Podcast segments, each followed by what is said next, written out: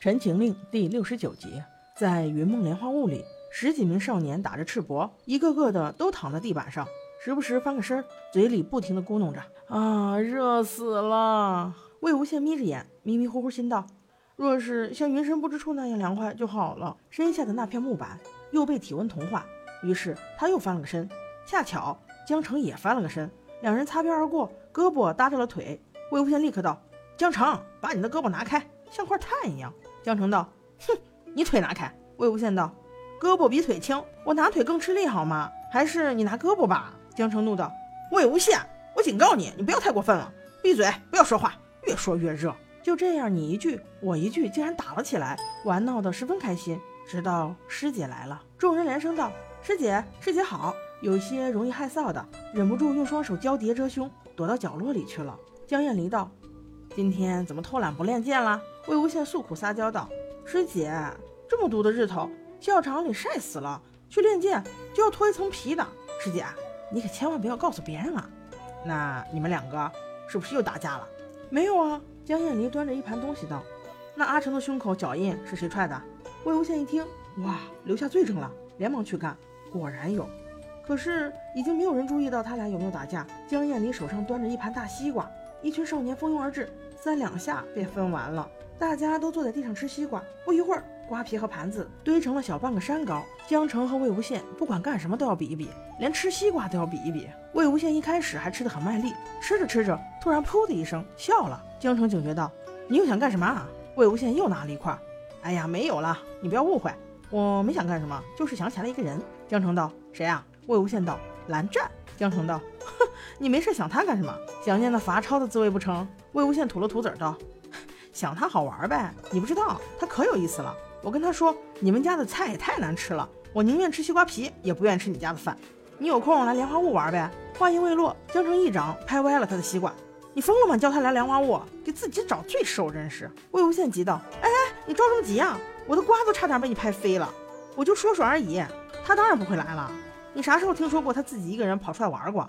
江城义正言辞地说：“啊，那咱先说好啊，反正我是拒绝他来的，你不要乱请。”魏无羡说：“哎呀，没看出来啊，你这么讨厌他。”江城却道：“哎，我对那蓝忘机倒没什么意见，可是万一他真来了，我娘看见其他家的孩子这么好，到时候你也别想有好过的日子。”魏无羡嬉笑道：“呵呵，没事没事，来了也不怕。真要是来了，你就跟江叔叔说，让他跟我睡，我保证不出一个月能把他给逼疯了。”江城嗤之以鼻啊！你还想跟他睡一个月？我看不出七天你就被他捅死了。魏无羡不以为然的道：“哼，怕他吗？真要是打起来，他还不一定是我对手呢。”众人连连都在起哄，笑魏无羡真是个脸皮厚的。江厌离道：“你们在说谁呢？姑苏交的新朋友吗？”魏无羡道：“是的，师姐。”江城撇了撇嘴道：“哼，你这朋友当的太有意思了。你去问问蓝忘机，看看他肯不肯当你是朋友啊？”魏无羡道。你快滚吧！他要是不要我，我就缠死他。我看他肯不肯。师姐，你看他，哎，对，你知道蓝忘机吗？江厌离道：“我知道呀，就是大家说的那个很俊、很有本事的那个蓝家的二公子吗？我真很俊吗？”魏无羡道：“很俊的。”江厌离问他：“比你呢？”谢谢。魏无羡想了想，嗯，可能稍微比我俊一点点吧。江厌离一边收着盘子，一边莞尔道。那看来是真的很俊了，交到新朋友是好事儿。今后没事的时候，你们可以互相串门玩了。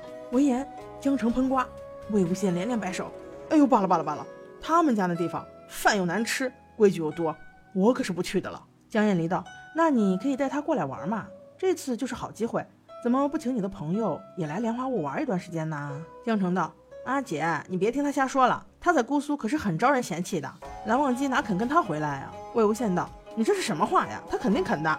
江城道：“醒醒，你醒醒吧！蓝忘机他叫你滚呢，听见没？记得吗？”魏无羡道：“你懂什么呀你？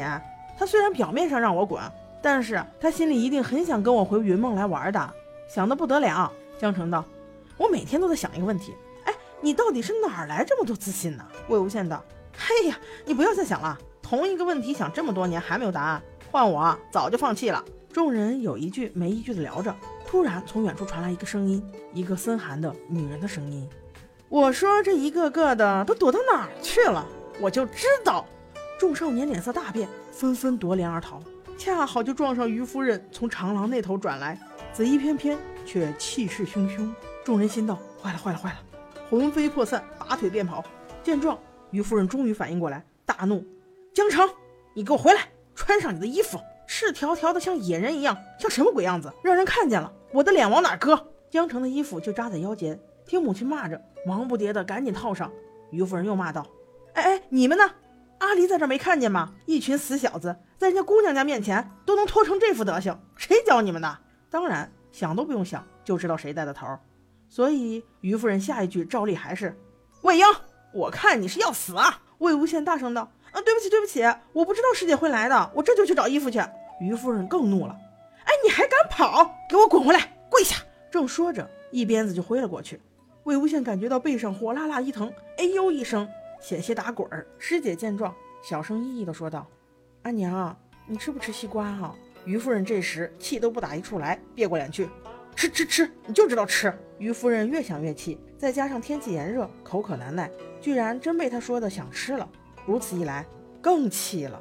众人好不容易逃出莲花坞，冲向码头，跃上小船。魏无羡背后火辣辣的疼，委屈的道：“青天白日冤呐，咱们讲讲理啊！明明大家都没有穿衣服，为什么只骂我一个呀？打也只打我。”江澄道：“一定是因为你不穿衣服的样子最辣眼睛。”魏无羡突然纵身一跃，扎入水中。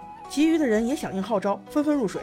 瞬息间，只留江澄一人还在船上。江澄发现形势不对，哎哎，你们搞什么鬼？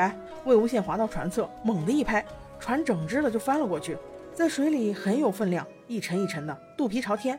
魏无羡哈哈大笑，跳上船底，哈哈哈哈哈眼睛还辣吗？江澄，应个声啊！喂喂！谁知江澄一个出其不意。又把魏无羡拉了下水，两人在水里打了好一通，这才和解，纷纷举起手来，不打了，不打了，休战。六师弟道：“那我们现在还回去吗？晚饭开饭前，咱们还能吃几个西瓜呢？”江澄道：“现在回去，除了鞭子，你可没别的可以吃。”魏无羡却早有了主意，宣布道：“不回了，咱们去摘莲蓬去。”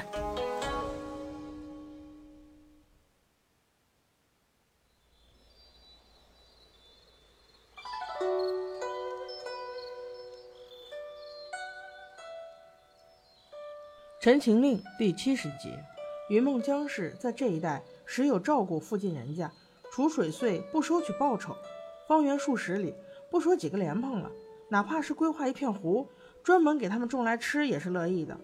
每次家中少年出去吃人家的瓜，抓人的鸡，要晕人家的狗，事后江丰眠都会派人一一给补上。至于为什么要锲而不舍地偷来吃，倒不是流氓行径，无非是少年人玩心重罢了。贪那么一点被人笑笑骂骂、追追打打的趣味罢了。众人上了船，划了好一阵儿，到了一片莲湖附近。魏无羡折了几只，随手剥了一个，颗粒饱满，扔进嘴里，娇嫩多汁。边吃边随口胡哼唱着什么：“我请你吃莲蓬啊，你请我吃什么？”被江澄听到了，他说：“你请谁吃啊？”魏无羡道：“哈哈哈，反正不是你。”说着。正准备栽个莲蓬砸他一脸，忽然道：“嘘，今天老头在呢。老头就是这片水里的老农，到底有多老，魏无羡也不知道。反正他看来江丰年是叔叔，比江丰年大的一律都成老头。打魏无羡记事起，他就在这片莲塘了。夏天来偷莲蓬，被抓后就是被他打。魏无羡时常怀疑这老头是莲蓬精转世。”因为他对自己家湖里少了几个莲蓬了如指掌，如果被抓了，少几个就要打几下。莲湖里划船，竹篙比桨可好使多了，砰砰砰的打在身上疼极了。众少年也都吃过杆子，当下都虚道：“快跑快跑！”忙不迭抄桨落荒而逃。大伙正跑着，魏无羡歪头看了一会儿，突然道：“奇怪！”江城也站了起来，那船为什么跑得这么快？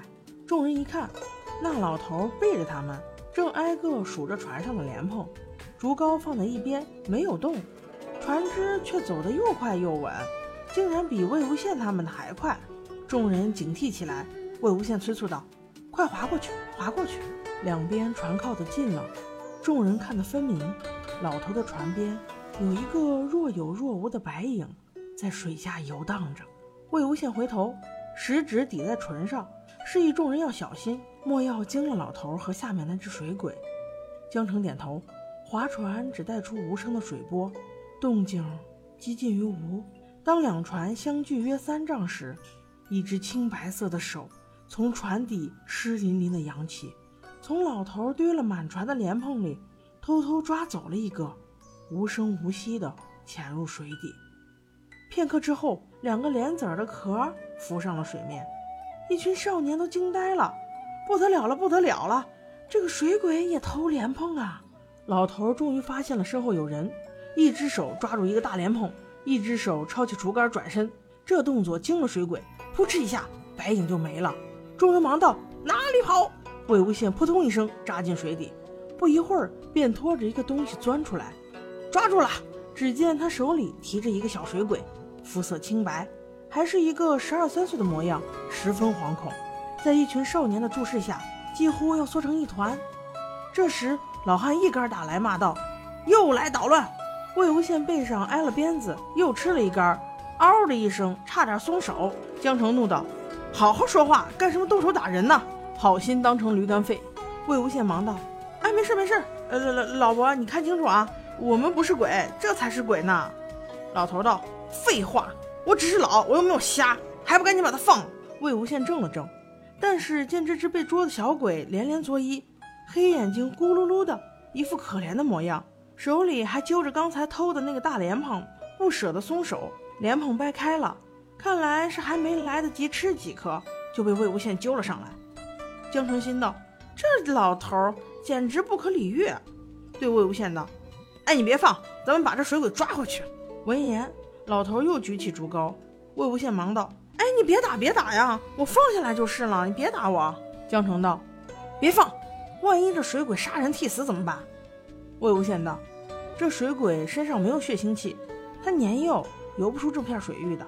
最近这片水域也没见有谁死，应该是没害过人的吧？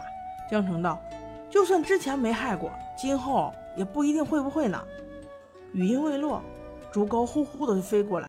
哎，江澄吃了一记，大怒：“你这老头怎么不分好歹？知道是鬼，不怕被他害了呀？”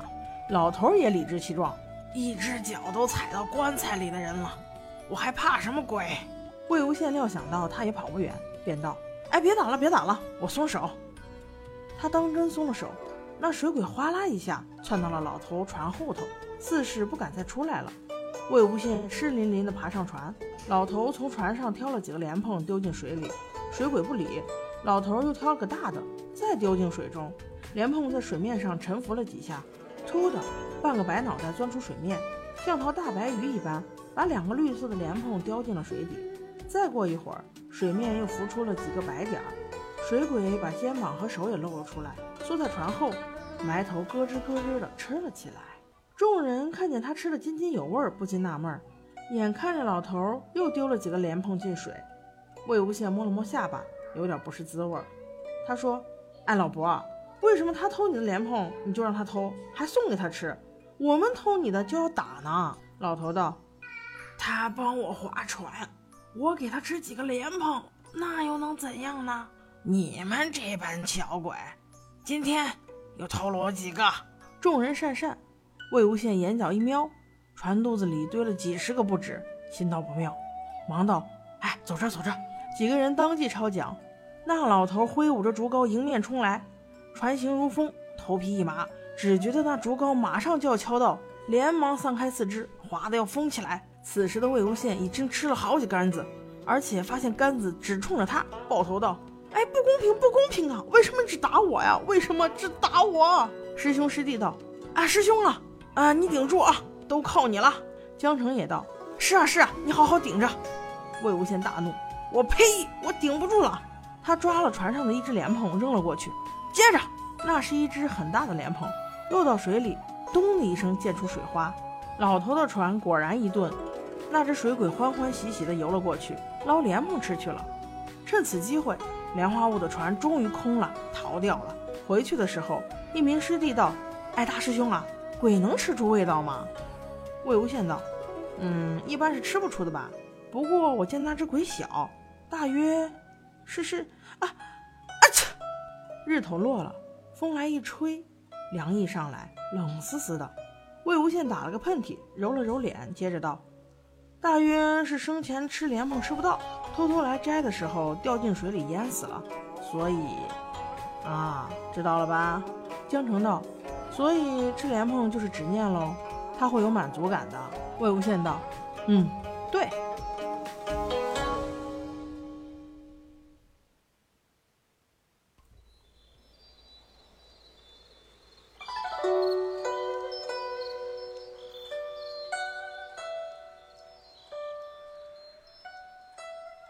陈情令》第七十一集，魏无羡摸着自己新伤旧伤交加的背，忍不住把心里话说了出来：“我这可真是千古奇冤呐！每次怎么一回事，永远只打我啊！”众师弟七嘴八舌道：“哈哈，你最英俊啊，你修为最高，你不穿衣服最好看了。”魏无羡撇了撇嘴：“哎，谢谢大家啊，谢谢大家，我听的都起鸡皮疙瘩了。”一位师弟道：“不客气啊，大师兄，每次都是你挡在前面，你知道更多啊。”魏无羡惊讶的道：“啊，还有更多？说来听听。”此时江澄实在是听不下去了。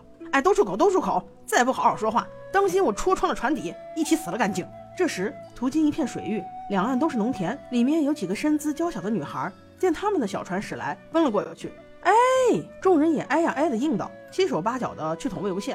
哎，师兄叫你呢，叫你呢。魏无羡定睛看了一看，果然是他带头打交道，心里的乌云瞬间散开，也站起来挥了挥手，笑道：“什么事啊？”小船顺着流水，农女们在岸边跟着，边走边道：“哎，你们是不是又去偷莲蓬了？”快说挨了几下，还是又去要人家的狗了？江澄听了这几句，恨不得把他一脚就踹下去。你这臭名昭著的样子，真是给咱们家丢脸。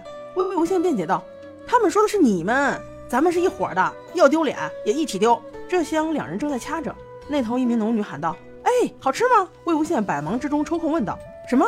农女道：“我们送的西瓜呀，好吃吗？”魏无羡恍然大悟：“哦，西瓜原来是你们送的呀，很好吃，很好吃。怎么不送进来坐坐？”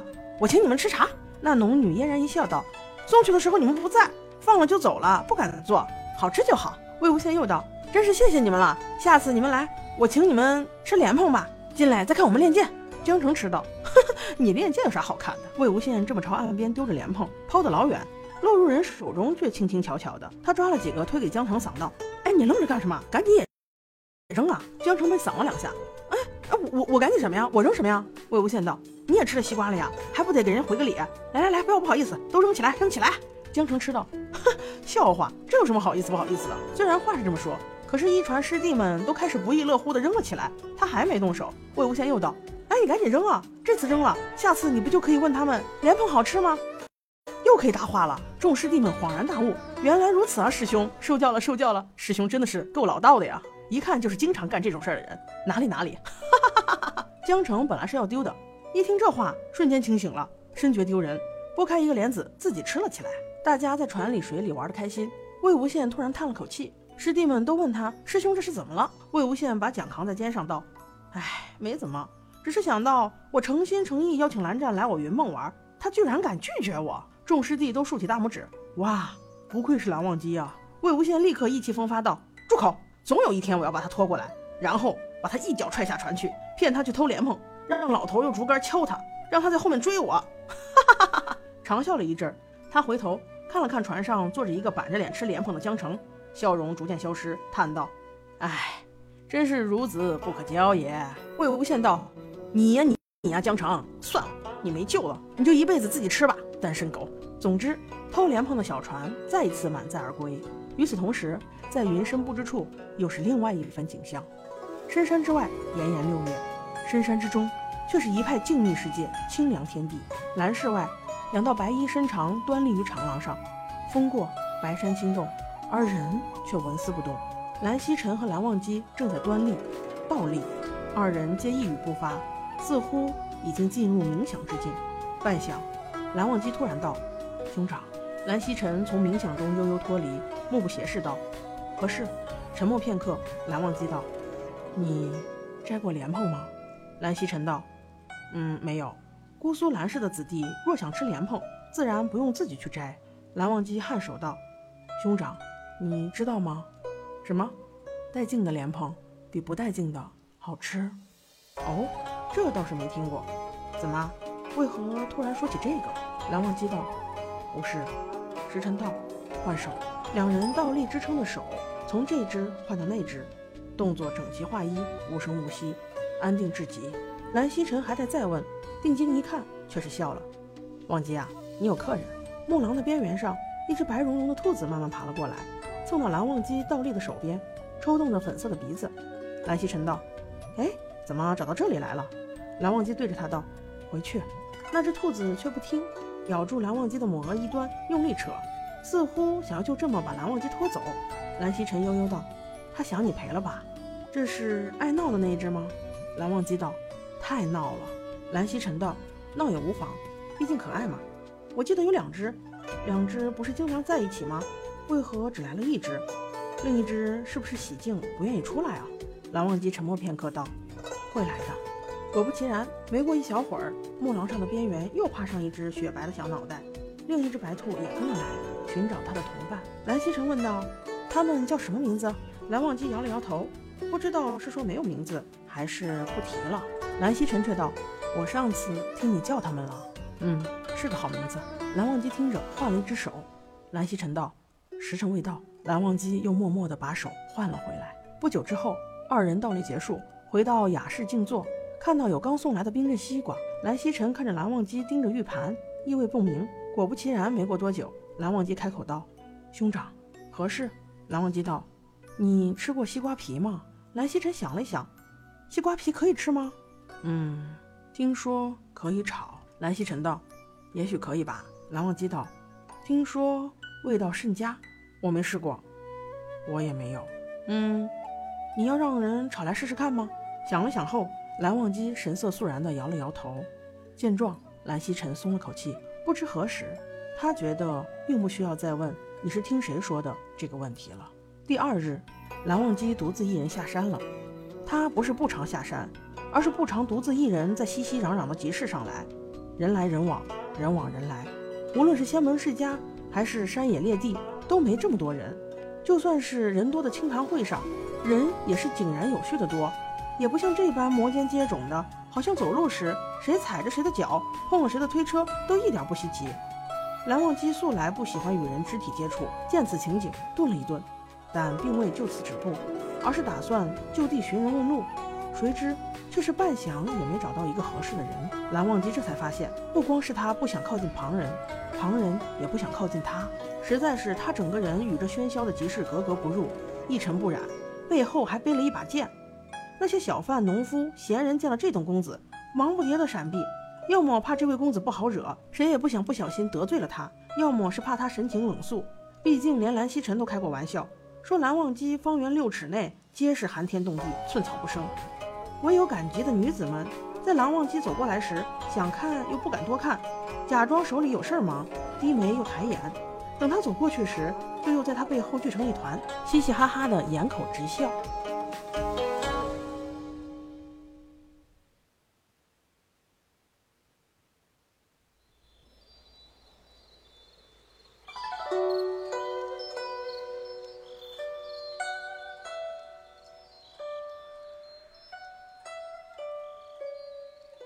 陈情令》第七十二集，蓝忘机走了半天，才见到一名在一家大门前扫地的老妇。他问：“请问，距此处最近的莲塘往哪里走？”那老妇的眼神不太好使，灰又蒙了眼睛，气喘吁吁，看不清他。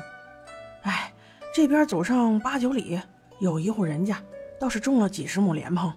蓝忘机颔首道：“多谢。”老妇人道：“这位小公子啊，那莲塘到晚间就不让人进了呀。”你要是想玩，可得白天去，快些去啊！蓝忘机又道了一声：“多谢。”他正准备走开，见那老妇人拄着长长的细杆，半天也拨不动一下屋檐上的树枝，出指一点，剑气隔着空将那枯枝击落下来，转身走了。八九里对他来说并不算远，蓝忘机顺着那妇人所指方向一路前进，走过一里，离了集市；走过二里，人烟渐渐稀少；走到四里。两侧所见尽是青山绿田，阡陌纵横，偶尔才有一两座歪歪扭扭的小屋，冉冉升起的炊烟。田埂上几个冲天辫的泥娃娃蹲在那里玩泥巴，笑呵呵的，你糊了我，我糊你。这景象颇有趣。蓝忘机驻足看了一会儿，却被那些娃娃发现了。小娃娃都怕生，一溜烟不见了。他这才迈开步子继续走。走到五里时，蓝忘机面上一凉，竟是从微风中飘来了细细雨丝。他望望天。果然，灰滚滚的云就要压过来，当即加快脚步，而雨来得更快。这时，忽见前方田埂处站了五六个人，雨丝已经化为雨滴。这几人既不打伞，也不遮挡，似乎围着什么，全无心思理会他。蓝忘机走近前去，只见一农夫躺在地上，正在痛苦的哀叫。静听两句，蓝忘机便知晓了事情。原来，这位农夫在农作时被另一名农家的牛给顶了，现下不知道伤情如何，是断了腿还是断了腰，爬不起来。那牛做错事儿，被撵得远远的，站在田间地头。牛的主人赶紧去请了大夫，剩下这群人不敢搬动伤者，怕碰坏他的筋骨，只能这样照看他。可天不作美，竟下起雨来。一开始还淅淅沥沥的，能忍忍，谁知不一会儿，雨滴便劈头盖脸的砸了下来。眼看着越来越大，一名农人想去回家取伞，但家离得远，一时半会儿也回不来。余下人都干着急，搭着手给受伤的农人能挡多少挡多少。可这样下去怎么也不是办法，哪怕没有伞，有几把扇子也可以啊。一人喃喃道：“见了个鬼，这么大的雨，说来就来。”另一位农人说：“哎，要不把那边棚子扶过来吧，能顶一会儿。”不远处倒是有一个废弃的老棚子，用四根木头撑着，一根歪了，一根常年风吹日晒腐朽了。一人犹豫道：“不是不能动它吗？呃，挪挪上几步应该没事吧？”众人七脚八脚的准备把受伤的农人抬过去，便有两人扶了棚子，谁知那两个农人却扶不起来一个破棚子。旁人催促着，他们卯足了劲儿，涨红了脸，却纹丝不动。再来两人，还是不动。这木棚棚顶是以木做框，附着瓦片、茅草。层层灰土，分量绝对不轻，但是也不至于四个年轻人他也抬不动啊！还没有靠近，蓝忘机便知道是怎么回事。他走到木棚之前，俯下身，托起木棚顶的一角，单手将它抬了起来。几名农人都惊讶了，四个农人都抬不起来的顶棚，这少年竟单手一把抬了起来。待了一会儿，一名农人便低声对其他人说着什么，犹豫片刻，他们便七手八脚地将受伤的人抬了进来。进木棚时。都瞅着蓝忘机，蓝忘机目不斜视，放下之后，便有两人过来道：“这位公子啊，你放下吧，我们来。”蓝忘机摇了摇头。那两名农人坚持道：“你年纪太小了，顶不住的。”说着，把手举起来帮他顶雨棚。蓝忘机看了他们一眼，也不多言，只是略略收了几分力。那两名壮士当时脸色一变。蓝忘机收回目光，放回原来的力道。两名壮士讪讪地蹲了回去。这木棚竟是比他们想象的还要重。这少年一撒手，他们根本举不起来。一人打了个寒战，道：“哎呀，奇怪，怎么反倒更冷了？”他们却看不到，此时此刻，木棚的中央正吊着一个枯发长蛇、衣衫褴褛的身影。就是这只邪祟，使得这片棚顶格外沉重。无论如何，也没办法让普通人抬起来。蓝忘机出门时没有带度化之气，既然这邪祟并无害人之意，自然不能不分青红皂白的就将他打得魂飞魄散。看样子暂时也无法说服他把吊在这里的尸体放下来，便只能先撑起这个屋顶，回头上报了再派人来处理吧。那邪祟也打了个寒战，委委屈屈的道：“哎呀，这么大的雨，这么躺着，真是好冷啊！”直到大夫都来了，众人也没人敢跟蓝忘机搭个话。雨停之后，他们把伤者挪出木棚，蓝忘机这才放下屋顶，一句话没说便走了。待他赶到莲塘时，夜已日落，他正要下湖。对面撑来一只小船，船上一名中年妇女道：“哎哎哎，你是做什么的？”蓝忘机道：“摘莲蓬。日头都落了，我们天黑以后不放人进去的。今天不行，改天吧。”我不多做停留，一刻便走。哎，不行就是不行，这是规矩，规矩又不是我定的，你去问主人。那莲塘主人何方？早回去了，所以你问我也是白搭。我要是放你进去了，这湖的主人可没好话对我，你不要为难我了。听到这里，蓝忘机也不勉强，颔首道。打扰了。虽然神色平静，但就是能够看出一种失望之意。见状，那女人语气软了些：“你今日来晚了，明天早点来吧。你从哪儿来？刚才好大一场雨，你这小孩子不是淋雨跑来的吧？”蓝忘机如实道：“三四十里，这么远，那你一定是花了很久才来这里的吧？要实在想吃莲蓬的话，你去街上买嘛，很多的。”蓝忘机正要转身，闻言止住：“街上莲蓬不带劲，你难道非要带劲的吗？”吃起来又没什么区别，有没有的？有，有人告诉我了。有，这女人扑哧一笑，哼，究竟是谁告诉你的？这倔强的小公子真是鬼迷心窍。蓝忘机不说话，低头准备转身往回走。那人又喊道：“你家真那么远吗？”“嗯，那要不你今天不回去了，在附近找个地方住算了，明天来。家有宵禁，明日上学。”哎，好了好了，放你进来吧，就一会儿啊，一小会儿。你要是摘的话，快点啊，万一被人瞧见了，到主人那里嚼我舌根子，那我这把年纪可挨不起人家骂。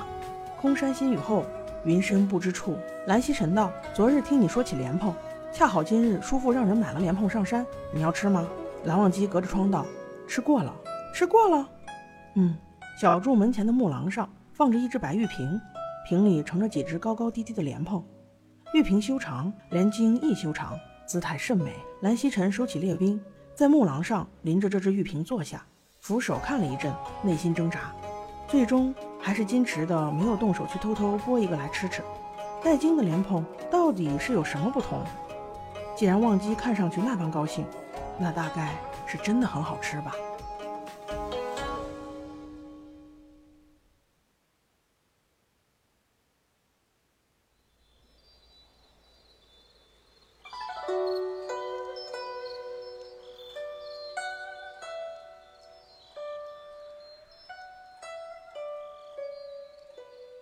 陈情令》第七十四集，蓝忘机回来的时候，魏无羡已经数了一千三百多下了。他一下一下抬腿，彩色的毽子在他足尖翻飞，冲天而起，稳稳落下，再飞得更高，悠悠落下，仿佛有一根无形的线连着他，使他永远都不会脱离魏无羡的身体的某部分。同时，也有一根无形的线紧紧牵着一旁众多的小童的目光。然后，然后他就听魏无羡数到一千三百七十二，一千三百八十一。蓝忘机无语，在一众小童憧憬的目光中，魏无羡便公然使诈，而这过于庞大的数字已经让吸着鼻涕的小童失去了判断能力，居然没有一个人发觉。蓝忘机就此眼睁睁地看着魏无羡从七十二一下跳到了八十一，再从八十一一下跳到九十，正准备进入下一步飞跃时，魏无羡刚好瞅见他，目光一亮，似乎要开口叫他，一个劲儿没使准，那只鲜艳夺目的毽子就飞过了他的头顶。往魏无羡身后落去，他瞥见了要失落的毽子，忙向后一踢，足跟救了他。这最后一踢踢得最高，伴随着响亮的一声“一千六百”，引得一旁小童们阵阵惊呼，卯起劲儿来拼命鼓掌。见到大局已定，一个小女童尖叫道：“哇，一千六百了！他赢了，你们已经输了。”魏无羡毫不羞愧，安然受之，意气风发。蓝忘机也举起手，啪啪啪拍了几下。这时，一名男童咬着手指。眉头皱成了疙瘩，问道：“呃，我觉得不对呀。”魏无羡道：“哪里不对啦？”男童道：“九十后面怎么就突然成百了？肯定不对。”一群小童似乎分成两波，一波已经完全受到了魏无羡的荼毒，轰轰的道：“怎么会？怎么会？你们输不起，想赖皮吧？”魏无羡也理论道：“九十后面怎么就不是百了？你自己数数，九后面是什么？”男童掰着自己的手指数了半天，费劲的道：“七、八、九、十。”魏无羡立刻道：“你看，九后面是十吧？那九十后面肯定就是一百嘛。”男童半信半疑道：“是吗？不，不是吧？”魏无羡道：“怎么不是？不信我们随便找个路人问问。”他四下环顾一圈，一拍大腿：“哎呀，找到了！这位看起来十分可靠的公子，请留步。”蓝忘机便留步了。何事？魏无羡道。不知道可不可以问你一个问题？蓝忘机道：“无妨。”于是魏无羡就问道：“请问九十后面是几呢？”蓝忘机道：“一百。”魏无羡拱手：“有劳公子。”蓝忘机颔首：“不客气。”魏无羡笑眯眯的点点头，转身对那个男童道：“你看。”那个男童不大信满面坏笑的魏无羡，但一看蓝忘机这位公子，周身素衣若雪，佩剑坠玉，面容俊美的不似真人，恍若神仙。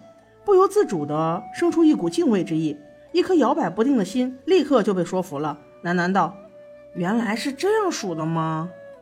众小童叽叽喳喳道：“一千六百对三百，是你输了。”男童不服气道：“输了就输了嘛。”说着，把手里的一串冰糖葫芦递给了魏无羡，大声道：“你赢了，喏，给你了啊！”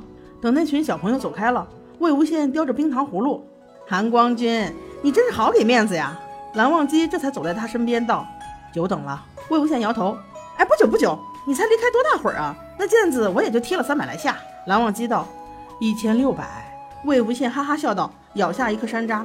蓝忘机还在说话，忽然唇上一凉，舌尖一甜，却是魏无羡把那串冰糖葫芦塞到了他嘴里。看他表情不对，魏无羡道：“你吃甜的吗？”蓝忘机叼着那串冰糖葫芦，既不咽也不吐，没法说话。魏无羡道：“你不吃甜的，那就给我吧。”他抓着冰糖葫芦想把细杆拿下来，试了几次却抽不出来。看样子蓝忘机是用牙齿咬住了。魏无羡莞尔道：“你这到底是吃还是不吃啊？”蓝忘机也咬了一颗山楂，吃。魏无羡道：“这就对了，想吃就吃嘛。你这个人真是从小就这样，想什么憋在心里，偏偏不说。”笑了一阵，两人就这样向前走去。魏无羡这个人从小逛街便爱吃又爱贪玩，跑得又快，而且什么都想要。看到个小玩意儿，他便捏来看看；闻到路边飘来什么香滋滋的味道，他也必定会弄一点来尝一尝。蓝忘机在他的怂恿下，也试了以前绝对不会碰的小吃。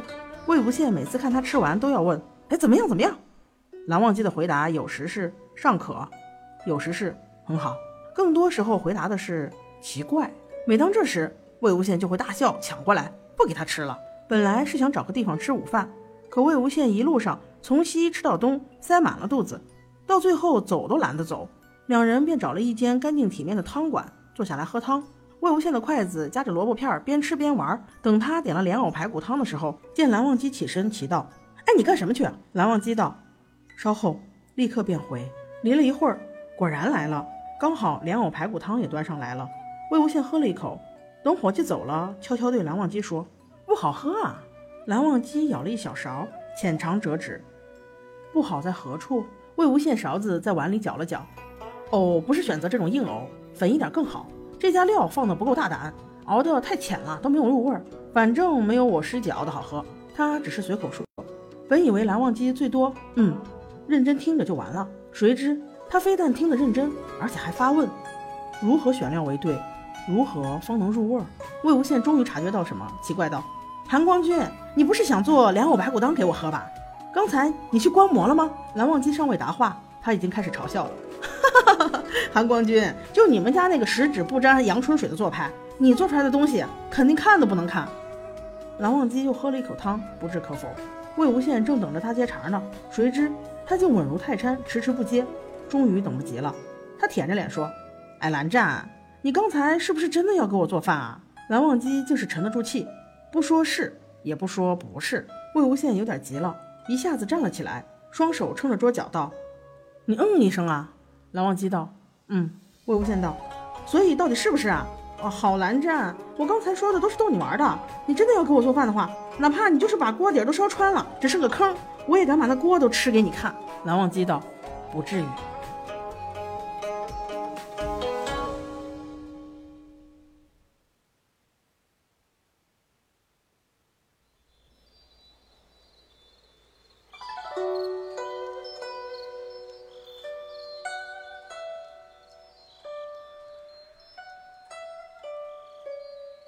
陈情令》第七十五集，魏无羡简直就差跳到蓝忘机上乞求了。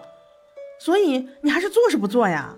做啊做啊，韩光君，我吃的，我吃。魏无羡不动声色地扶了他的腰，道：“姨太。”魏无羡警告道：“二哥哥，你不能这样对我的。”蓝忘机终于给他缠得稳定不下来了，握住他的手道：“已经做过了啊？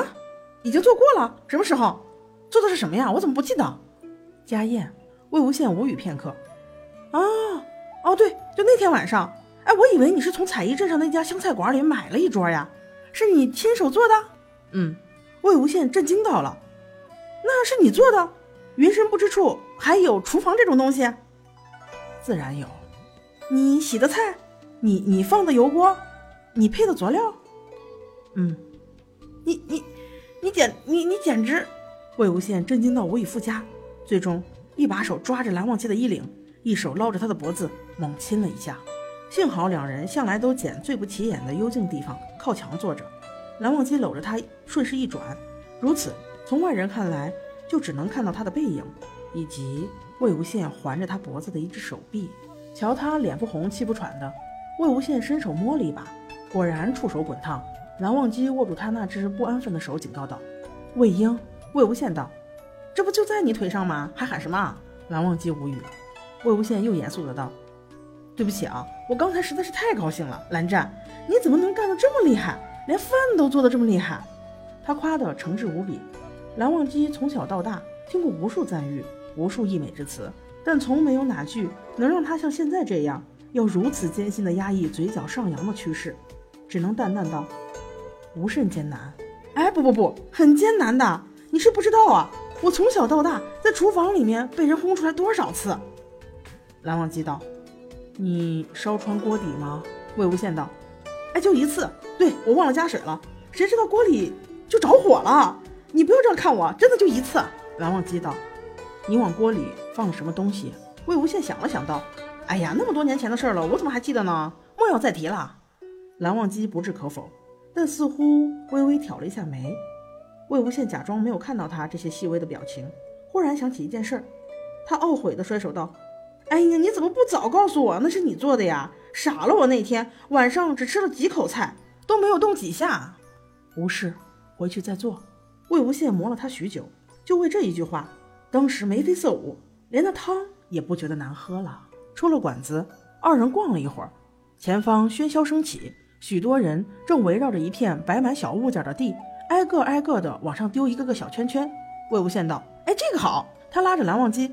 从一旁的摊主手里接过两三个圈，道：“哎，蓝湛，你玩过没有？丢圈。”蓝忘机摇摇头。魏无羡道：“这都没玩过。哎，我告诉你，可可简单了。嗯，你拿着这个圈，退开一段距离，套在地上的东西套中什么，都是你的。”蓝忘机重复道：“套中了就是我的。”哎，就是这样啊。你想要哪个？你要哪个，我就给你套哪个。随意。魏无羡用手肘搭在他的肩头，拽了一下他的抹额。哎，韩光君，你这样敷衍我啊，有点不给面子哦。蓝忘机认真道：“你套中什么，我要什么。”魏无羡一怔：“你这人大庭广众之下，你怎么这样啊？”蓝忘机不解：“怎样？”魏无羡道：“你你你撩我？”啊？”蓝忘机神色淡定道：“没有，你有，你就是有，好吧？那我给你一套，嗯，那个吧，呃，就那个。”他指的是一只摆得远远的瓷器大白龟，说着便往后又退了几步，退到一丈之外后，摊主叫住他，比个手势：“可以啦，可以啦。”魏无羡道：“哎，不可以，不可以的。”摊主嚷道：“哎，公子啊，你退得太远了，这样你丢不中的，到时候可别赖我讹你钱啊。”魏无羡道：“我不站远点儿，你当心你血本无归啊！”众人哄笑：“哈 哈哎呀，这位公子还真的很自信呢。”小小把戏看似简单，但地上的每件物事之间都有一段距离，其中力道难以控制。对常人来说不可谓不难，但对于修行之人而言，实在是不值一提。不退远点儿，还有什么趣味呢？魏无羡退了老远，还特地转过身去，背对着那摊儿，旁人哄笑更甚。谁知下一刻，魏无羡捏了捏那圈子，反手一扔，圈子便轻轻松松地落在了那个雌龟的背上。刚好套住他的头，摊主与众人皆是炸舌。魏无羡回头一看，展然一笑，对蓝忘机扬了扬手，用剩下的两个圈子道：“哎，你要不要试试啊？”蓝忘机道：“好。”他走到魏无羡身边道：“你要什么？街边小生意，不会有什么特别好的物品，皆是做工凑合、远看还不错的小玩意儿。方才魏无羡套的那只大白瓷龟，已经算是里面最好看的一个了。”魏无羡看了一圈。越看越觉得其实哪个都丑，哪个都不想要，难以抉择。忽然瞥见一只极丑极丑的小毛驴布偶，已经丑到让人一眼扫过去完全无法忽视的地步。他高兴地说：“哎，那个不错，小苹果，来来来来来，就那个吧。”蓝忘机点了点头，比魏无羡又多退了一丈，也是转身，圈子准确无误地套中了。众人哄声叫好，拼命拍手。蓝忘机回头看了魏无羡，他只哈哈大笑地跳进摊子里。把地上那只小毛驴一把一薅，夹在胳肢窝下，拍得最为用力的说：“哎呀，再来再来！”蓝忘机手上还有一个圈儿，他拿在手里，轻且稳地捏了两下，这一次半响才向后一丢，并且立刻转身查看。他这一出手，四周一片哎呀之声。原来那圈子飞得歪得厉害，竟是连地摊的边儿都没有摸到，却是不偏不倚的落在了魏无羡身上，把他给套住了。魏无羡先是一愣。继而忍俊不禁，众人觉得可惜，但纷纷开口安慰道：“哎，不错啦，哎，是呀，套中了好几个呢，很厉害了。”摊主十分庆幸地翻了个白眼，松了口气，跳起大拇指道：“哎，是呀，是呀，太了不起了，公子说的真是大实话，再给你多套几个，我就血本无归了。”魏无羡笑道：“行了，知道你不敢和我们再玩，咱们也玩够了，是不是啊？蓝湛，走吧，我们走吧。”摊主喜道：“啊，您二位慢走啊！直到两人并肩而行，消失在熙熙攘攘的人群中，蓝忘机突然想起来，第三个圈子他们没有还给我。魏无羡左手抱龟，右手夹驴，走了一阵道：“哎，蓝湛，我从前怎么没有发现啊？你怎么有这么多小心思呢？”蓝忘机从他手里接过那只沉甸甸的大雌龟，魏无羡把圈子从自己脖子上摘下来，往他头上一套，道：“你不要假装听不懂我在说什么啊！我知道你就是故意的。”蓝忘机单手托着大瓷龟道：“这个回去后摆在哪里？”魏无羡竟真的被他问倒了。